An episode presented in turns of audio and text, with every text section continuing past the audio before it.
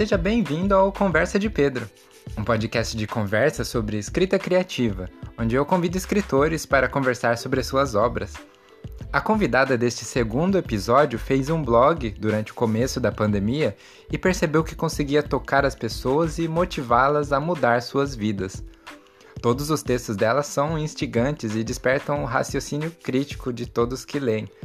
É por isso que eu encorajo você, aqui no começo, a acessar entreconversaseflores.com ou só procurar no Google Entre Conversas e Flores que vai aparecer por lá.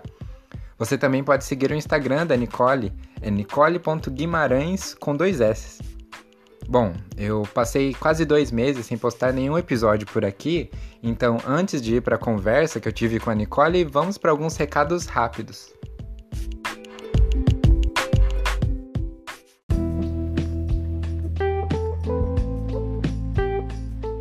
Bom, e para essa sessão de recados aqui, eu estou com a minha querida esposa Dani.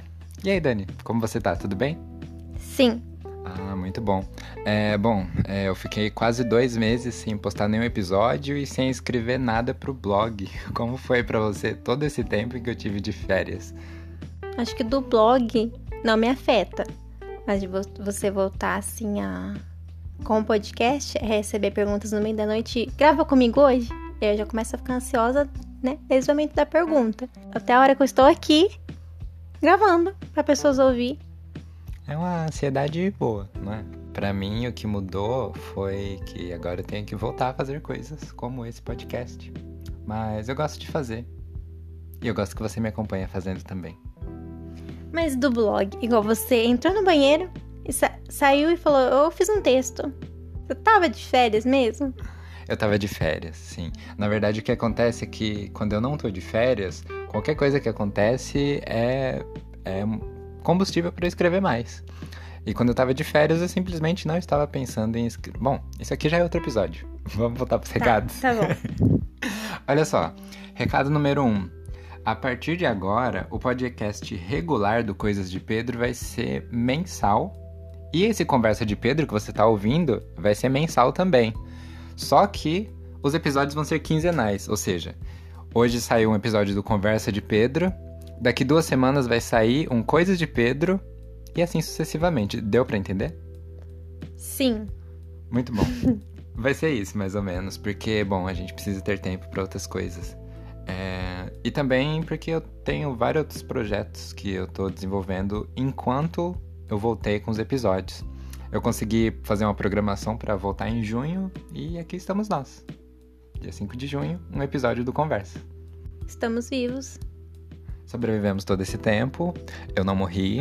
É, porque falar, eu vou tirar férias, já assim, talvez você não volte, né? Talvez nenhum de nós volte. Mas a gente voltou. E, e eu voltei todo atrapalhado, inclusive, porque eu não lembrava como escrever. Um mês e meio a gente acaba enferrujando. É, geralmente eu tiro férias de duas semanas, um mês. Mas isso porque eu esqueço de escrever. E, então, enfim. se você enferrujado escreve texto no banheiro, o que é você escrevendo assim? É, eu acordo com o texto na cabeça e passo ele pro papel. Uhum. E, bom, você pode acompanhar essas loucuras que agora eu vou estar postando mais, pelo menos eu espero, no Instagram. Arroba Coisas de Pedro. Só com a letra D. Coisas de Pedro. E é isso, Dani. Esses são os recados podcast quinzenal e você pode acompanhar no Instagram. E outro recado é que eu estou escrevendo muito. Estou escrevendo coisas pro blog, estou escrevendo outras coisas também que vai sair mais pra frente e vai ter mais novidades no podcast regular daqui 15 dias. Bom, é isso. Você vai ficar agora com a conversa que eu tive com a Nicole. Agradeço inclusive ela por ter aceitado. E eu vou voltar a escrever, né, Dani? É, essa vida agora. Vamos ao episódio.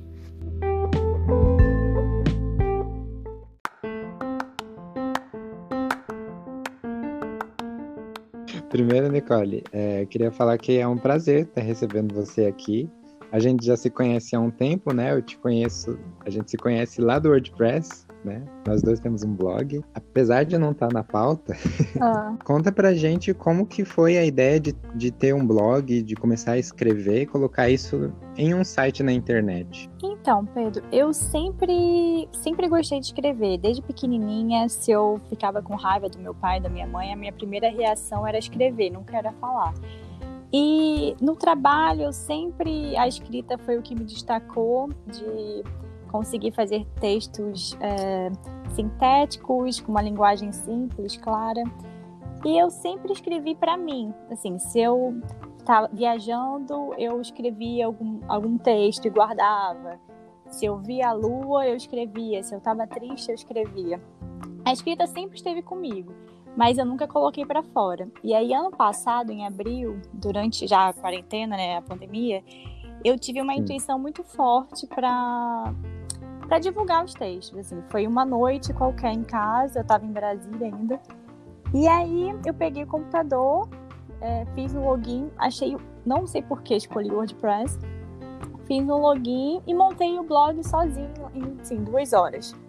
E eu já tinha muitos textos guardados que eu não divulgava. E comecei a alimentar o blog e foi fluindo muito naturalmente, assim, muito. De no início eu colocava texto dia sim, dia não. E aí eu, eu tinha muitas inspirações, assim, é, cozinhando no supermercado, caminhando, assistindo filme. Sim. Então foi fluindo muito natural. E aí eu vi que, na verdade, é um, é um talento que eu tenho. É, o que para mim era algo assim que eu não dava tanta atenção, né? Eu comecei a desenvolver muito a partir do blog. Porque eu tento manter uma disciplina de sempre colocar textos novos. Foi assim, foi uma intuição do nada. Muito legal, gostei muito, que foi uma coisa muito intuitiva, né? Você começou fazendo e aí percebeu que, que é realmente boa nisso. Exatamente, porque antes eu escrevia, mas era algo muito mecânico do trabalho. Não era nada que fluía naturalmente de mim, é, com liberdade, liberdade criativa, né, artística. E, e aí, acho que com a pandemia, muita gente se despertou para os talentos, né? A gente começou a dar atenção para para arte, para música, que foi o que segurou, acho que segurou a nossa barra, tem segurado a nossa barra nesse momento difícil. E, e aí foi algo muito bom para mim, porque abriu um espaço na minha vida que eu não que eu não dava atenção, né? E aí eu tenho desenvolvido cada vez mais, algo que eu não quero perder. É, e é, eu gosto de, eu gosto muito de ouvir histórias, né? E eu me inspiro muito nas histórias dos outros, também na minha, claro, mas, por exemplo, quando eu viajo, eu adoro conversar com as pessoas. Eu não, eu não gosto de viajar e cumprir um roteiro que na, algum blog da internet diz que é o roteiro bom. É, o que eu mais me encanto em viagem são conhecer pessoas e ouvir as histórias delas. Então, é, tudo para mim vira história. Se eu converso com alguém na academia, é, vira uma história. Se eu escuto, às vezes, um vídeo no YouTube da história de alguém, me inspira um tema. É... E a vida é feita de histórias, né? É, tanto as nossas como as dos outros. E eu acho que é bom compartilhar.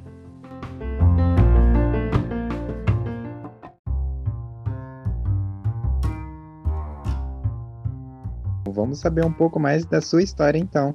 Porque quando eu conheci o seu blog, você morava em Brasília. Isso, eu morava em Brasília. Desde então você já mudou de lugares muitas vezes, né? É, eu sou do Rio, sou carioca.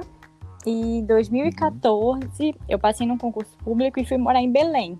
Foi uma mudança drástica da minha vida, porque é totalmente diferente, né?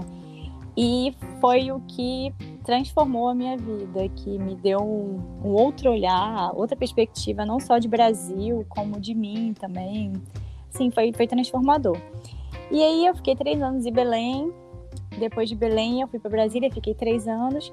E com a, o começo da pandemia e o trabalho remoto, né, que é a realidade de muita gente agora, eu me vi numa situação que era que eu sempre sonhava e eu não sabia, de poder morar em qualquer lugar.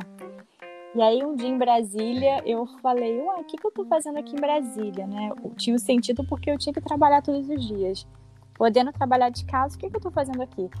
E aí, em uma semana, eu sou uma pessoa um pouco impulsiva, eu consegui alguém para passar o apartamento que eu tinha em Brasília, juntei minhas coisas e fui para o Rio, que é onde, assim, tá a minha base, tá o Rio agora, mas eu já fiquei em vários lugares, já fiquei em Porto Alegre, já fiquei no Pará, que meu irmão mora lá. Então agora eu tô bem flexível, digamos que por enquanto eu não tenho nenhum lugar fixo. Entendi. Essa sensação que você tá sentindo é bem recente, então, de não estar tá presa num lugar, né? Sim, é bem recente. É... Tem um, assim, um ano que já está essa situação de trabalho remoto, mas que me despertou essa, assim, como olhar um lado positivo da situação, né? É, começou em junho do ano passado, que eu comecei a viajar para encontrar amigos, família e ficar na casa deles, né? Já tem, é, tem menos de um ano que me deu, que eu percebi uma oportunidade aí. Puxa, que legal. Com certeza, nesse menos de um ano, você sente que viveu muito mais do que os anos anteriores, né? É, e aprendi demais também, né? Porque eu acho que esse momento da, de, de pandemia, por mais que a gente não esteja se deslocando tanto, né? Porque eu morei em muitos lugares, tenho morado em muitos lugares, mas ficando em casa, porque a gente não pode sair. É, Sim, eu acho que a gente cresceu muito como indivíduo, né? A gente mudou muito como indivíduo. Tanto de pensar o nosso papel em relação ao coletivo, como o que a gente está fazendo aqui, né? O que a gente quer fazer da nossa vida. Realmente. Você falou que esses três anos que você morou em Belém foi, assim, definitivo e mudou muita coisa, né? O que você sente que fez... O, o que que deixou Belém marcado na sua vida, assim, esse tempo que você morou lá? É, Assim, imagina, eu era do Rio, é, assim, cidade grande, tinha tudo lá. Eu achava que aquela era a realidade de todos os brasileiros. Eu não tinha noção de como era fora da bolha, né? E quando eu cheguei em Belém, eu vi que existem ribeirinhos. Ribeirinhos são brasileiros que moram em ilhas da Amazônia, isolados de todo mundo, numa casa simples. E eu não sabia que essas pessoas existiam. É, então, eu comecei a ter um outro olhar de pessoas que moram no, na Ilha do Marajó, é, que são brasileiros e a gente e são invisíveis para nós, né? Para gente, pra gente que mora no Sudeste, a gente esquece que existem essas pessoas. Então, eu comecei a ter um olhar mais sensível para o outro. É, comecei a perceber que não não é só o padrão que eu conheço, né? Existem muitas vidas, não só no Brasil como no mundo, e eu acho que isso me trouxe muita sensibilidade. E até por ser tudo tão diferente, eu vivi com comida diferente, o clima era diferente. Quando era verão no Rio, em Belém era o inverno. É um inverno de calor, mas era um inverno que chovia muito. É, eu conheci as praias de Rio, que eu nem sabia que existia, é, rios que tem onda, sabe? É, então eu conheci um uhum. outro mundo, mesmo estando dentro do Brasil. E isso me trouxe muita sensibilidade.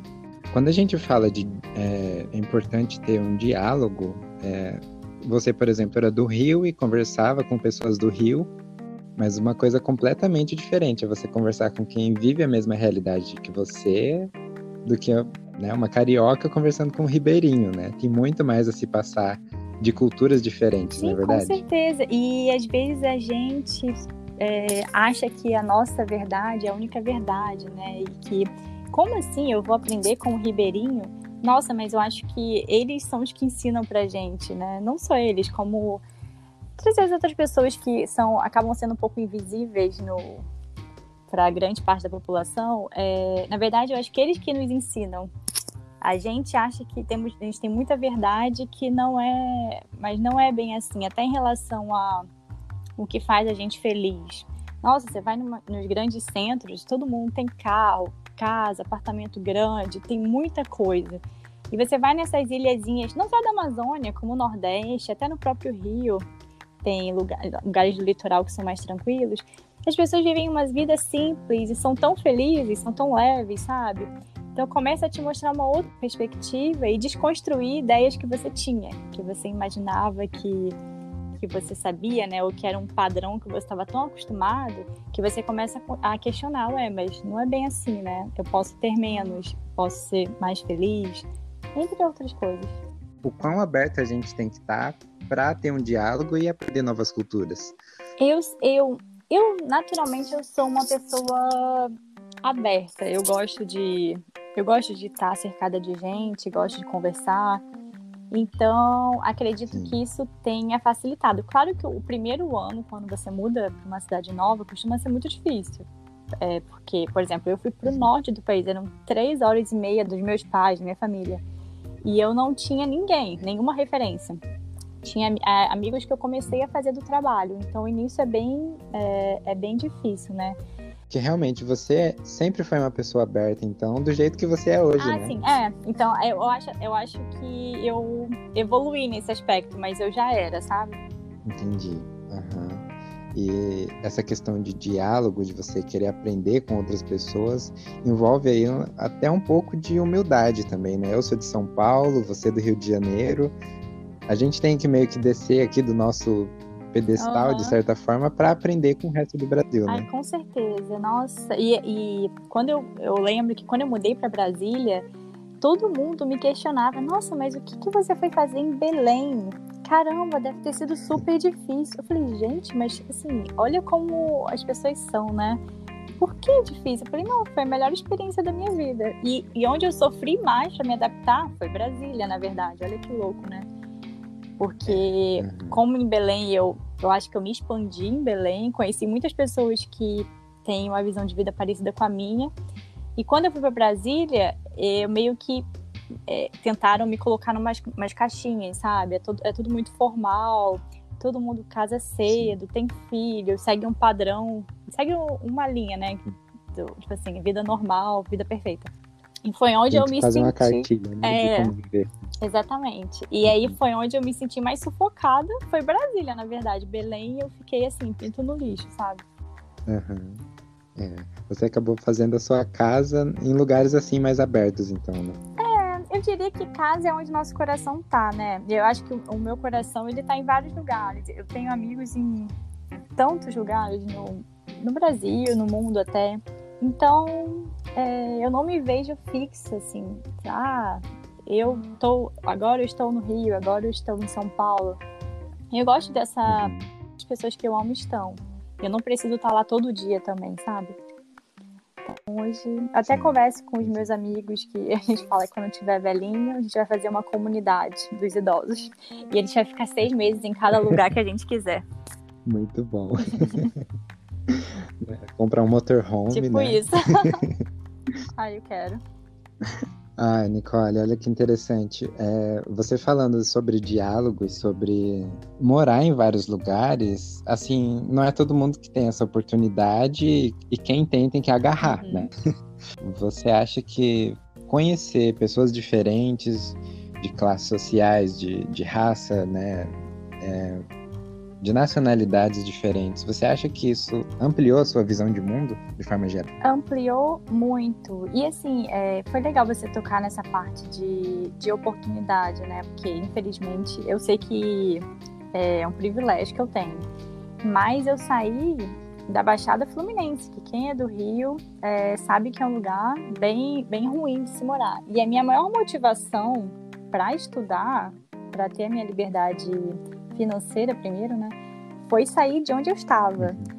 Então, é, eu tive que correr atrás, sabe? Não, é, não tenho pais ricos, então eu tive que, que ir atrás do meu dinheiro para ter a liberdade que eu queria. E aí isso vale para todo mundo. Mas claro que tem várias questões sociais no Brasil, né, que nem todo mundo consegue nem estudar. Eu tive a oportunidade de estudar em boas escolas e universidades. É, e eu acho sim que você é o que é mais incrível de viajar, né? O meu sonho é que um dia todas as pessoas tenham a oportunidade de viajar. É o que mais expande a nossa cabeça. É quando a gente conversa com alguém que é de outro país, até de outro estado, no Brasil mesmo, tem tanta diferença cultural. E a gente aprende com o diferente, a gente não aprende com igual, né? A gente aprende com é. aquilo que tira a gente da zona de conforto, seja uma comida que é totalmente diferente do que a gente está acostumado, ou um idioma, ou, ou traços culturais. Você vê uma pessoa que, por exemplo, dança uma dança que é totalmente diferente da dança que você está acostumado no seu país. É, então é assim que a gente cresce. E eu gosto muito de conversar, então se eu viajo, eu vou querer saber como funciona a saúde no país da pessoa, como que é a educação, vou comparar com o Brasil. E aí a gente aprende muito e, e expande nosso horizonte. E é aquilo que a gente conversou, né? É, ver que a gente não tem certeza de nada. A gente não sabe nada na vida, na verdade.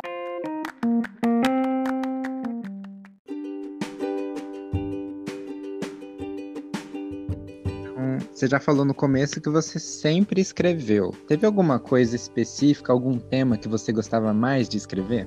Então, é, eu costumava escrever quando eu viajava, aí assim, me dava intuição na hora, uma ideia, eu pegava o celular e escrevia no bloco de notas. Ou tinha momentos que eu me sentia angustiada ou agoniada, a escrita sempre me libertou. Eu pegava o papel e escrevia tudo que vinha na minha cabeça e me ajuda a organizar as ideias e dar clareza. Tipo assim, por que, que eu tô sofrendo, de onde está saindo isso, enfim. Só que eu, eu escrevia e guardava, não, não, tinha, não tinham assuntos específicos, sabe? Era algo meio livre, ou de sensações de viagem, ou meus sentimentos, quando eu estava sentindo alguma, algum tipo de aflição, questionamento. Então não tinha um top. Eu acho que eu, que eu passei a expandir mais depois que eu criei o blog. É, de pegar experiências de fora, sabe? Começar a escrever. É, não, é para isso que eu queria encaminhar mesmo. Então você começou o blog em 2020, né? No, no olho do furacão. Isso, faz um ano em abril. No olho do furacão, exatamente. Você falou que você, em duas horas ali, fez login, abriu um site e começou a publicar as coisas. Como que foi começar a receber pessoas para ler os seus pensamentos? Então, eu lembro que foi engraçado, porque eu não, eu não, conhecia, não fazia ideia do que era WordPress. Foi algo assim que eu fiz na intuição. E eu não sabia que funciona um pouco como uma rede social. Então, por exemplo, você que tem blog, você consegue ver o meu. Eu não sabia que tinha isso, que outras pessoas de outros blogs iam me seguir. Eu não tinha noção. E aí eu coloquei blog, fiquei divulgando assim para família, amigos, né? E até que eu, um, um dia começaram a aparecer seguidores é, e pessoas comentando, e aí eu comecei a ver a dinâmica de que é interativo, né? Você também vai lá ler o outro, o outro te lê, é meio que uma comunidade. E aí eu, o que eu achei mais legal foi a parte de ter comentário. Eu gosto de escrever e ter interação com as pessoas. Eu não gosto de escrever e fica por isso mesmo, né? Assim, tem gente que gosta de escrever e escreve, tá ali uma crônica fechada, uma poesia fechada, e que não tem vontade de interação. Eu não, tanto que muitos dos meus textos, no final, eu coloco uma pergunta. É, para tentar saber qual é a opinião da pessoa, né? Porque eu acredito que. Eu acho que a escrita, ela ensina também.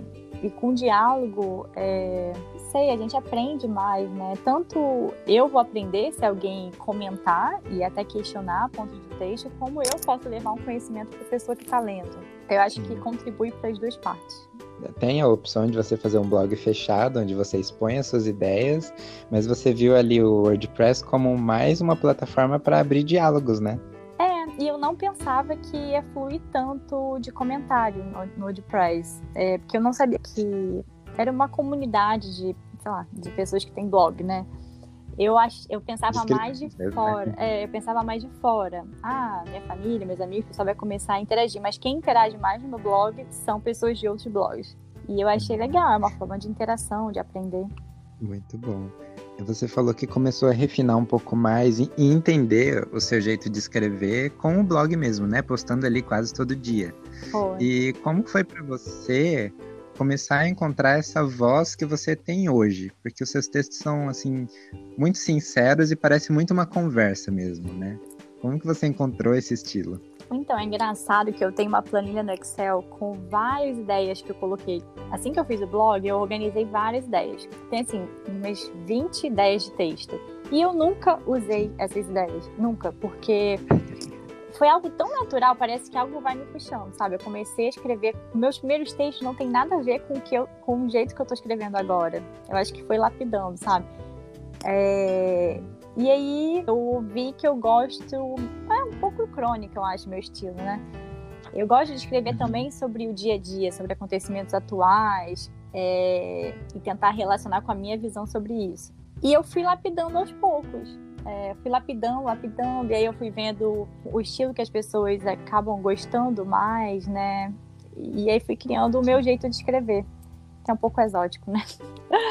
Eu gosto porque parece uma conversa onde a gente parou ali por uns segundos, por uns minutos, para ouvir você falar como tá sendo esse podcast aqui, né? E aí acaba sendo isso mesmo, né? As inspirações que você tem geralmente são enquanto você está vivendo, né? E aí você tem a ideia para um texto. É assim que funciona? É, exatamente. Por exemplo, é, hoje eu fui na academia, tenho feito aula de escalada. E aí eu acabei escalada e falei, ah, nossa, eu podia escrever, né, sobre o que eu aprendi, que eu tenho aprendido com a escalada. Só que não é só aprender de ai, como colocar minha mão nas, nas pedras. É, não seria isso. Seria que eu aprendi que eu tenho que desafiar os meus medos, que eu posso chegar além. Então eu pego um assunto e eu consigo dar uma relação meio, eu não sei, não é motivacional a palavra. É... Inspiracional mesmo, né? É, eu consigo trazer para dentro, né? E aí tá, é, tá ficando Era legal. Acho que que aos poucos eu tô afinando. É, era isso mesmo que eu queria trazer, que assim, os seus textos, mesmo assim sendo crônicas, coisas que acontecem no cotidiano, na vida, você sempre deixa ali no final espaço, né, para quem tá lendo se expressar também, mas mais recentemente ainda acabou sendo uma coisa muito mais is- inspiracional e para trazer motivação para as pessoas mudarem ou buscar o que elas realmente querem, o que elas gostam de viver. E assim, foi, foi bem orgânica essa mudança, né? É, foi meio, foi meio natural, sabe? E eu comecei a passar os textos pro Instagram esse ano, é, assim, com, com certa rotina, né? Porque no, início da pandemia, no meio da pandemia eu até fiquei botando os poemas, algumas coisas cultas, mas eu não tinha disciplina. E aí esse ano, desde janeiro, eu falei, não, vou começar a divulgar. Eu senti que eu tinha que ampliar, porque o WordPress é muito fechado, né? É, a gente sair da bolha. Eu falei, não, tá muito bolha que eu tenho que expandir. E aí eu tive uma outra intuição, falei, ah, vou passar pro Instagram.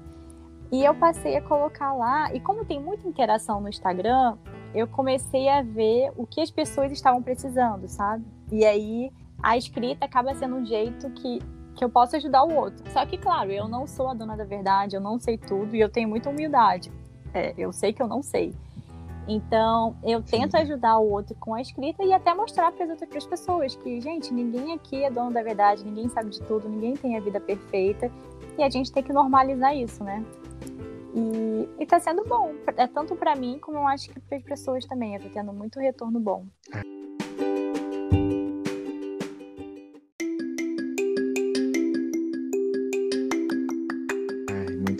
Eu até falei, escrevi isso no roteiro.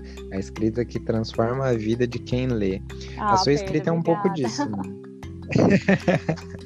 a sua escrita é um pouco disso porque você não tá vendendo ali seu peixe como muita gente faz em livros, né, de autoajuda. Uhum. Mas é uma coisa sincera, né? E eu queria saber como você, como passar essa sinceridade pro texto. Ah, assim, É uma pergunta completa. É, tem até, teve até uma vez no blog que um- uma pessoa comentou, um outro, uma pessoa que tem um blog também. Ah, mas você sempre coloca essas perguntas no final. Eu falei, sim, eu coloco, porque eu não escrevo pra parede, eu, eu escrevo pra pessoas. Eu escrevo querendo que as pessoas entendam o que eu tô escrevendo. E, e tem muita gente que escreve sem simplicidade, sabe? É, e isso não só em blog, às vezes você pega um texto, livros que são difíceis de entender e que no fim a mensagem é algo simples, só que a pessoa escreve de uma forma difícil, e aí eu não sei o porquê. E isso sempre me incomodou, então eu sempre busco uma linguagem muito simples e que qualquer um possa entender.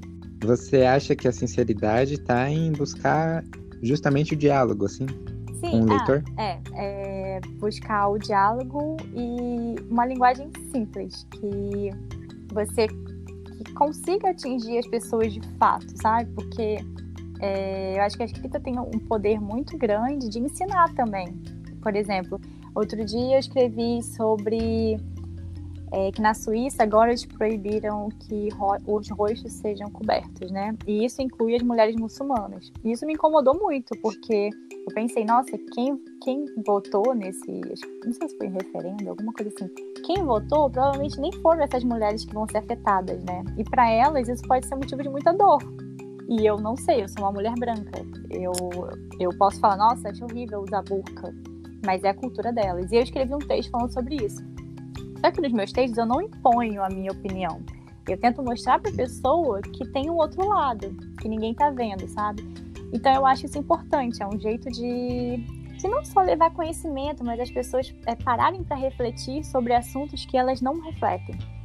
Porque a maioria provavelmente leu a matéria, ou nem leu, né? Mas se lesse só isso, ah, proibido o uso de burcas na Suíça. Vai falar, nossa, que bom, né? Não tem nada a ver essas mulheres ficarem usando isso, porque os homens obrigam. Mas não é bem assim, será que, que elas não querem usar também? Será que a gente não tinha que ouvir essas mulheres para entender? Então eu tento usar a minha escrita para também expandir o conhecimento das outras pessoas, levar levar conhecimento, levar mais visão crítica, sabe? Eu acho que é, muita gente não teve a oportunidade de fazer faculdade, principalmente faculdade de humanas, que a gente reflete mais, né? Eu acho que as faculdades de humanas é, estão recebendo muitas críticas hoje em dia, mas é, traz muitos textos críticos, assuntos críticos, a gente expande a consciência e muitas das pessoas no Brasil não têm acesso à universidade, não faz faculdade de humanas e não tem e não pensa criticamente, né? Não, ah, não sei, não tem um olhar empático às vezes para o outro. E é o que eu tento levar com os textos, levar consciência também. Quando eu falei do SUS, foi a mesma coisa. Eu escrevi sobre o SUS, é, eu já escrevi sobre a questão do aborto. E eu tento escrever sem impor o que eu acho. Eu, eu tento escrever mostrando os argumentos para as pessoas tentarem olhar por outros ângulos. Então, é, essa escrita que você faz é, propondo esse diálogo é, exige essa abertura, né? Você falou, a gente tem que estar aberto para outras culturas, outros, é, outras pessoas, outros pontos de vista, né? É importante, enquanto estamos escrevendo, pensar no leitor, né? Sim, exatamente. Pensar no leitor e, e não impor tanto a nossa opinião, né? Não ser o dono da verdade. Porque eu, particularmente, não gosto de ler textos que a pessoa impõe uma ideia para mim. É, de textos que me fazem pensar. Então é isso que eu tento levar pro, pro que eu escrevo. É, eu escrevo para tentar fazer os outros pensarem, e principalmente pensar no coletivo, que é algo que eu tento levar, assim, tento deixar na minha veia, sabe? Despertar as pessoas para pensarem no todo. Você acha que hoje em dia, agora ainda mais no Instagram, tô vendo que tem muita interação, muita gente que tá. Você abre esse diálogo e as pessoas estão dispostas a dialogar. Né? Você acha que hoje, o momento que a gente está vivendo, exige reflexão? Nossa, com certeza, principalmente em relação ao próximo, né? A gente tá vendo muita. Ah, muitos conflitos, né? Tanto brigas internas da família em relação à política, como desavenças em relação usa máscara, não usa máscara, vacina, não vacina. Então, é, eu acho que é um momento que, mais do que nunca, a gente tem que parar e conversar, porque a briga nunca levou a gente a lugar nenhum, né? E eu acho que agora a gente tá vendo como. É, está sendo muito mal para a gente, especialmente para o Brasil. Então, sim, acho que esse momento é muito, é muito importante para a gente pensar junto, conversar e tentar mostrar para o outro aquilo que a gente acredita, né? E sem brigar, sem impor. Porque hoje é muito troca de. Assim, as pessoas não conversam, né? As pessoas trocam afirmações, coisas que elas têm certeza que é a verdade. Não tem nenhuma abertura. E de vários lados, né? Porque o Brasil tem vários lados agora. É, é. Ninguém conversa, ninguém está aberto a dialogar. Isso é muito ruim. Eu acho que todo mundo perde e é o que está acontecendo agora, né? Quantas vidas estão sendo perdidas? E é por isso, porque tem egoísmo, tem falta de diálogo, tem briga política, enfim, tem N coisas. Exatamente. Tem algumas coisas que deixam isso bem escancarado, Nicole, eu percebo isso, como, por exemplo, a gente tem representantes políticos do qual a minoria deles é negra e a minoria é mulher. Uhum. Sendo que na sociedade a gente tem muito mais mulher e muito mais negro. Sim. Né? É algo até que é... essa semana eu pensei, eu não. E, e, o pior, tem muitos homens brancos e acima de 55 anos, né? Isso é algo que Isso. me incomoda muito, porque assim, a gente precisa ter representatividade. E nem estou dizendo só de mulher e dos negros ou de homossexuais, eu estou dizendo de jovens. Assim, os jovens não estão em nenhum espaço decisório. Isso é em qualquer lugar, é na política, é no trabalho, é... qualquer lugar que, que vai ter uma decisão e que geralmente impacta a vida de todo mundo, são homens brancos acima de 55 anos. E assim, por quê, né? Acho que já está na hora da gente mudar.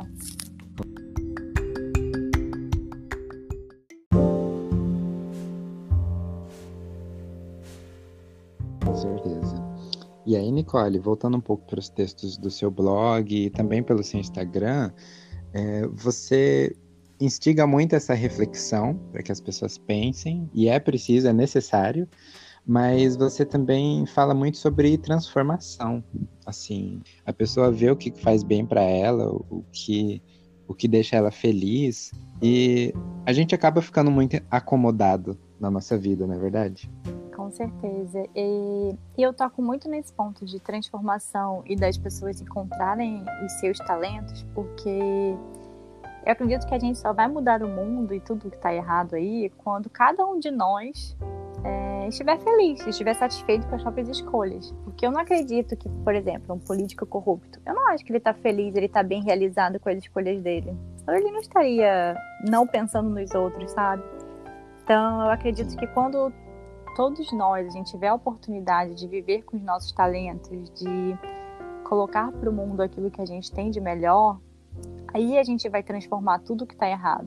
Porque a gente vai estar tá bem, a gente vai estar tá vamos estar satisfeitos com as nossas escolhas. E aí eu acredito no poder da transformação, que vai partir de cada indivíduo para o todo. Ô, Nicole, você fala muito sobre transformação e essa transformação é necessária, mas você até viu que eu coloquei isso na pauta, né? Como que a gente vai é, instigar a transformação nas pessoas. É porque autoajuda, eles dão tipo formulazinhas, né? Do que você tem que fazer, do que você não tem que fazer. E, assim, eu acho tudo uma balela para as pessoas ganharem dinheiro. É, eu acredito que, na verdade, é algo muito simples, sabe? É a gente prestar atenção no silêncio, tentar sentir o nosso coração, sentir o que a gente quer. É igual quando a gente está no. A nossa intuição, que eu acredito muito na minha intuição, e todo mundo tem intuição, que nada mais é do que a nossa vontade interior, né? Aquilo que move a gente.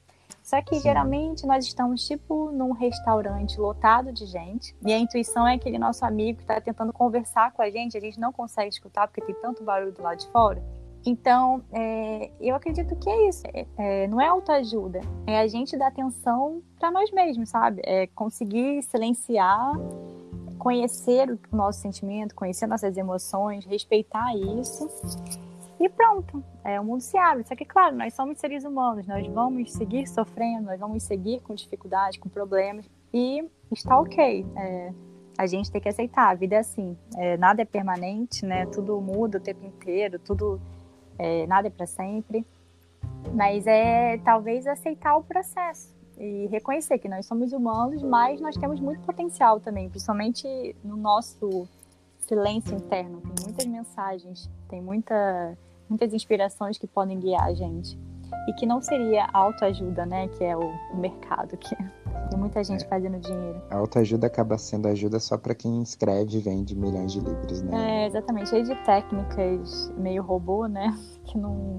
Que assim, para mim é muito mais simples do que isso com certeza. É mais simples porque é até assim mais personalizado. Todo mundo lê um mesmo livro para pensar do mesmo jeito. Cada pessoa tem a sua intenção. Não, exatamente. É, é cada um, né? Cada um tem o seu jeito. Por exemplo, tem pessoas que se sentem bem, que se despertam muito numa igreja evangélica e, e tá ótimo. Tá lá fazendo o seu trabalho, desenvolvendo o trabalho dela e é isso que ela precisava. Beleza. E tem outros que não, que preferem, que não gostam de nenhum tipo de igreja e que tá fazendo trabalhos maravilhosos sozinho, em casa. E tá certo, não tem fórmula. É, cada um está onde está porque tem algo para aprender ali. Cada um tem o seu tempo também, né? É, ninguém nasce sabendo, é, é tudo é um processo. E é isso, é o que você falou, não tem fórmula, não é um livro que vai dizer como todo mundo, igual horóscopo, né? Tipo assim, horóscopo de é. jornal. Ah, hoje quem é virginiano, gente, vai passar por isso, isso, isso. Nossa, não tem nada a ver. Exatamente. É, e aí a gente falando sobre como cada um pode ser melhor. Você acha que esse é o caminho, assim, cada um se melhorar para melhorar a humanidade de forma geral? Como que a gente pode rumar para uma humanidade melhor? Ah, eu acredito muito nisso. Por exemplo, é, você, Pedro, ah, meu talento é escrita, é conversa, eu amo fazer podcast, é isso. A partir disso, você vai começar a ter várias ideias, você vai desenvolver, você vai começar a inspirar outras pessoas, outras pessoas vão se inspirar e começar a prestar atenção no que fazem elas felizes e elas vão fazer o mesmo. É uma rede. Elas vão começar a dar atenção para os próprios talentos, que pode ser, não sei, dar aula, vai começar a dar aula de pintar mandala, e aí um aluno vai se despertar também vai inspirar outro. Então é uma rede que um vai inspirando o outro até se transformar. E aí, por exemplo, é alguém que adora meio ambiente, resolveu investir nisso. Não, vou falar de meio ambiente. Cria um perfil no Instagram. Eu olho esse perfil e falo, nossa, é verdade, eu tenho que pensar no meio ambiente. Vou começar a fazer reciclagem, vou prestar atenção em reciclagem. Então, sabe, aos pouquinhos, e é, bem pouquinho, mas cada um tem a sua semente. E, e, é isso. É porque cada um, cada um vai começar a fazer. Eu acredito isso, né? Eu, eu tive uma conversa na Chapada uma vez que a mãe de um amigo falou: Ah, Nicole, em breve todo mundo vai começar a prestar atenção nos próprios talentos. E isso ficou na minha cabeça para sempre. Tem conversas que ficam na minha cabeça. E eu voltei da viagem e falei: Nossa, que negócio é esse de talento? Nem sei qual é o meu talento. Isso foi em 2019. E aí, em 2020, quando veio essa pandemia, que eu criei o blog, falei, nossa, será que meu talento é escrito e eu nem pensava nisso? Talvez seja, né? Então, e aí você é. pode ler um texto meu que eu fale, sei lá, de minimalismo. E aí você fala, nossa, é mesmo, minimalismo. E aí você já vai começar a ajudar o planeta, que você vai consumir menos. Então é de, bem de pouquinho em pouquinho. Com certeza. Onde que se encaixa aí, né? Você falou cada um encontrar o seu talento, encontrar seguir a sua intuição e a sua voz. Onde que encaixa o diálogo para essa humanidade melhor? Ai, o diálogo que você diz, como é, a gente começar a conversar uns com os outros? É, entender a dor do outro, é, outras culturas. E é. É importante também, né? Eu acredito, eu, assim, tento acreditar. Eu sou uma pessoa meio otimista. Eu, eu tento acreditar que nós estamos nos abrindo mais para aquilo que é diferente, em termos de diversidade. É, por exemplo, as crianças hoje, eu acho que elas já estão vindo muito mais abertas. Por exemplo, é, eu imagino que meu sobrinho, ele tem cinco anos, ele não vai se incomodar em ver um casal, dois homens juntos, ou duas mulheres juntas. É, eu acho que ele já tem uma visão mais ampliada, não sei, da nossa. Então eu acredito que o diálogo, ele também é isso, é a gente aceitar aquilo que é diferente de nós.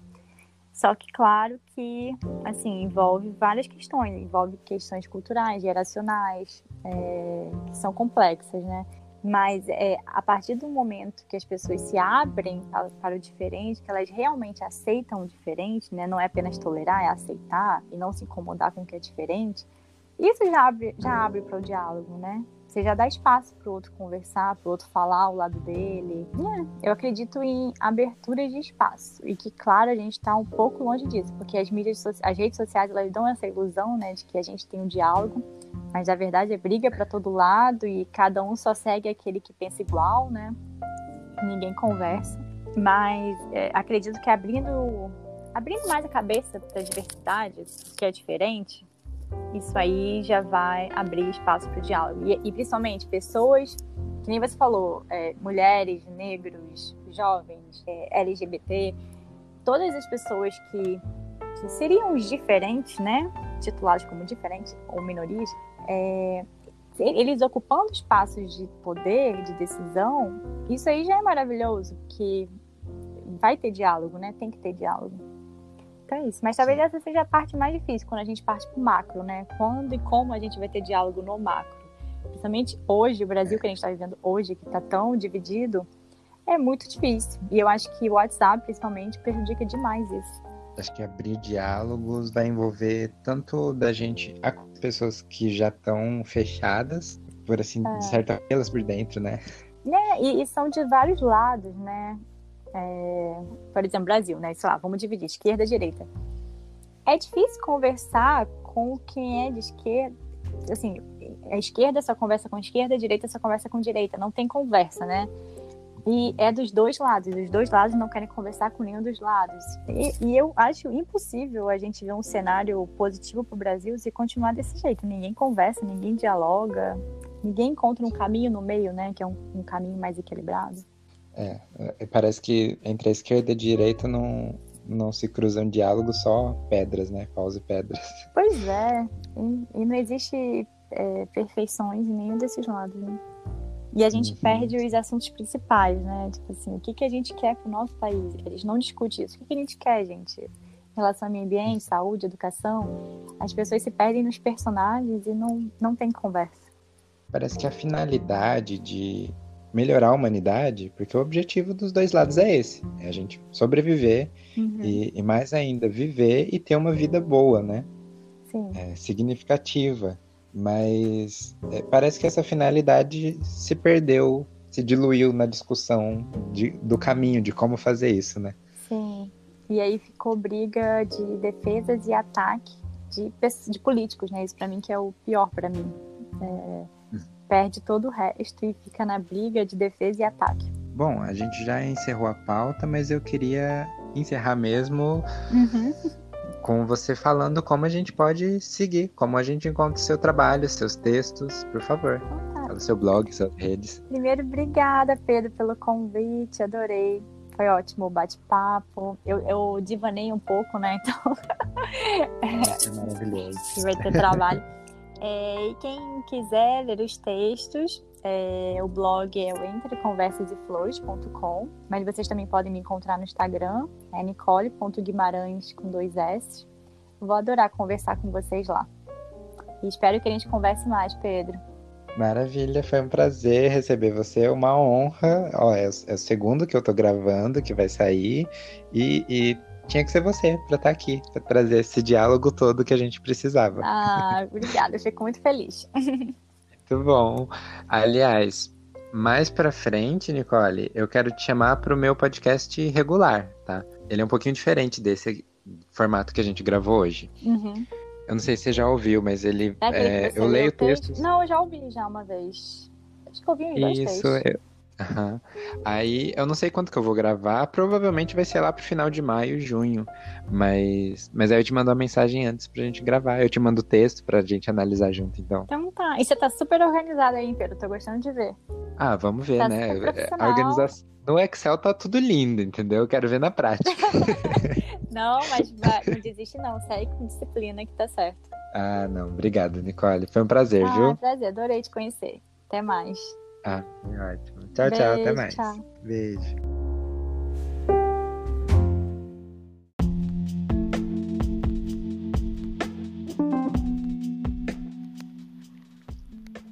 Bom, é isso. Eu agradeço imensamente a Nicole por ter aceitado o convite, ter gravado comigo alguns meses atrás.